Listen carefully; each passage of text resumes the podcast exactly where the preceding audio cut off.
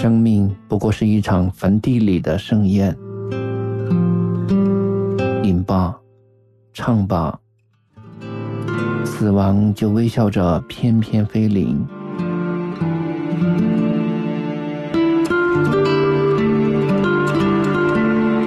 当青春的容颜在镜中老去，还有谁会想起那些最初的温柔和疼痛？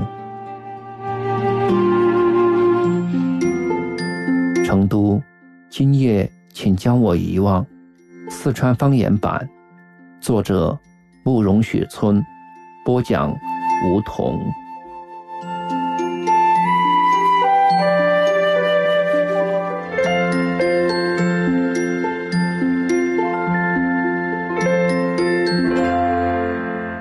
第七集，我想。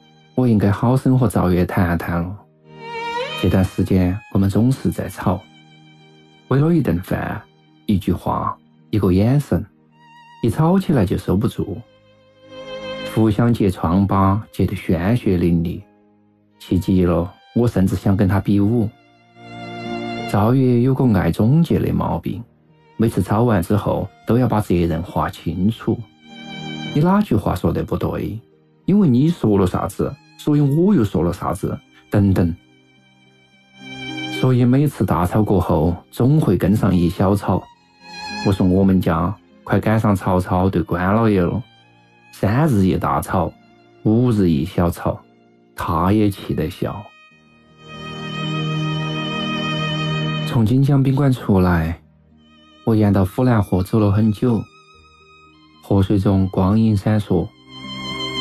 旁边不时有情侣牵手走过，低低的耳语，轻轻的笑声，让我很伤感。赵月刚和我谈恋爱的时候非常温柔，替我把一切都张罗得妥妥帖帖的。我们经常在晚饭后携手散步，小树林头、山坡上、礼堂背后的草坪，都有我们笑过、哭过的印记。有一次我发高烧，他连续在校医院陪了我两天，连烟都没有喝过。结果我高烧退了，他却一头撞在墙上，困的。一想起这些我就心酸。我们曾经有过那么美好的感情，为啥子会走到今天？春节前有一次吵得特别厉害，整栋楼都被我们吵醒。我向他郑重建议：“算了，不要说那么多了，我们离婚嘛。”他说：“好好好，明天就去民政局。”天一亮，两个人就后悔了。我问他：“还去不去民政局呢？”他哇的一声就哭了出来，一头扑进我怀里，用粉拳捶着我的胸膛。嗯，我还是舍不得。嗯嗯嗯。回家后，我给自己泡了壶茶，盘算咋个做赵月的思想工作。首先，我应该向他承认错误，在心里头设计台词：是我不对，不该发脾气。你说的对，不就一顿饭吗？没得啥大不了的。再说，我还可以给你打包吗？顺便说说花的事。想到这儿，有点心痛那三百多块钱。赵月听了肯定感动，然后我就应该趁热打铁，提出本次访谈的主题：宽容、克制、理解。在策略上以攻心为主，重点进行鼓励表扬，少带到来点批评教育。不到紧要关头，绝不瞪眼骂娘。为了烘托气氛，加强说服力。我翻阅了我们婚恋的全部资料，我一九九七年送给他的轻纱，他一九九八年织给我的围巾，一副带钥匙的手铐，那是我们在青海湖旅游的时候买的。此后的很多个晚上，赵月都要把我靠到身边才肯睡。还有二十三封信，十六张贺卡，两大摞照片。他把我所有的诗都抄在一个黑皮本子上，取名叫。黑夜的放逐，并在扉页上题词：“你爱读书，我爱你，就像老鼠爱大米。”记忆里头有一个细节异常清晰，我看见他抬起头来，目光清澈，神情庄严，略带伤感地说：“就算你将来不要我了，也要把这个本子留到。”那天晚上，赵月一直没有回来，我等到三点多，撑不住了，怀到一腔幽怨睡去。醒来后，听见楼上在放任贤齐的。伤心太平洋。前一步是黄昏，最后一步是人生。风不平，浪不静，心还不安稳。一个岛锁住一个人。万千思绪被忽然勾起，眼泪止不住的流下来。我更捏到跑到卫生间，看见自己。在镜子里面泪流满面，分外美丽。公司这个月的销售有点问题，比去年同期下滑了百分之十七以上。我接到报表后非常吃惊。我们一直是川渝市场的霸主，尤其是车用油方面，几乎无人可与争锋。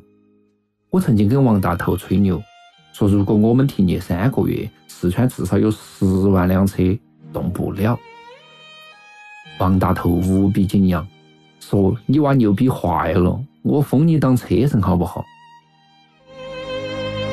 我把销售部员工召集起来分析原因，研究对策。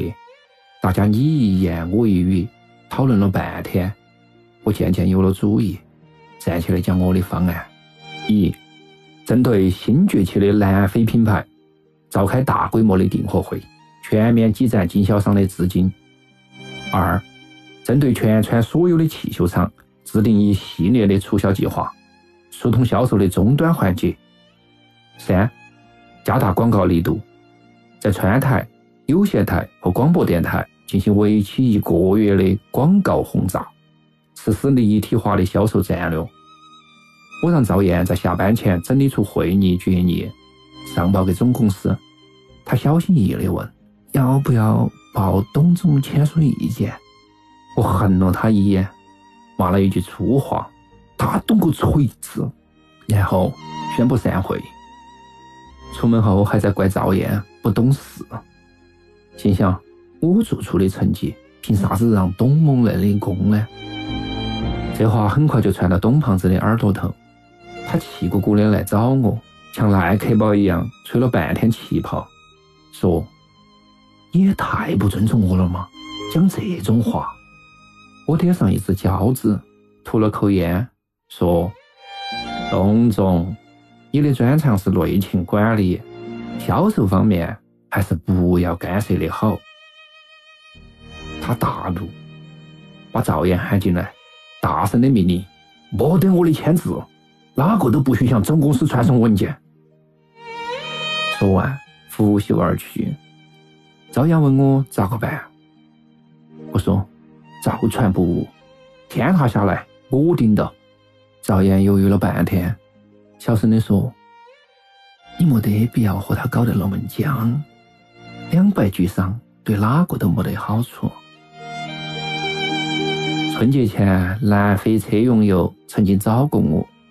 准备高薪把我挖过去，我当时苦笑了一下，心想我倒是愿意跳槽，但是欠公司的二十几万，哪个帮我还呢？想起钱的事，我就脑壳痛。前任总经理是个慈眉善目的小老头儿，除了好色，没得别的毛病，对我言听计从，从来不追究我欠款的问题。现在换了该死的董胖子，我们两个一进公司就开始明争暗斗，现在又搞得势成水火，这下子一定不会轻饶了我，我得想点办法才行哦。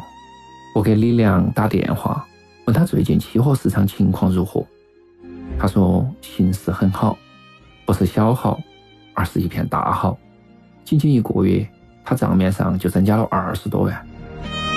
我试探到问他：“如果拿四百万让他代炒，一个月能赚好多。电话头传来一阵噼里啪啦的声音，我估计是在按计算器。过了一会儿，听见他说：“炒得好，能有一百多万。”听得我怦然心动。我这个职位看起来不起眼，实际上权力很大，每个月过收的货款至少有一两千万。公司管理也不是很严格，开个私人账户，分期分配的挪用一部分，神不知鬼不觉的，哪个都不会发现。这点我和王大头的观点一样，认为有资源而不去利用，就是最大的浪费。钱呐，真是好东西。去年泡了个漂亮的女大学生，身高一米六八，前挺后撅。十分诱人。我送表、送手机、送郭儿姐的坤包，终于把她骗上了床。后来在仁和春天看见一套三千七百多的宝芝连衣裙，她穿上试了一下，越发显得袅袅动人，馋到非要让我买。我一时手紧了一下，她再也没理过我，前功尽弃，很是可惜。当时我就想，如果手头有几百万，像你这样的小婊子，还不是手到擒来？我跟王大头商量，他兜头就是一盆冷水。你龟儿猪油蒙了心嗦，少给我打这种鬼主意。赚了当然好，要是赔了呢，你娃哭都来不及。我说我先投进去几万试试手气，应该不会有大问题嘛。他说。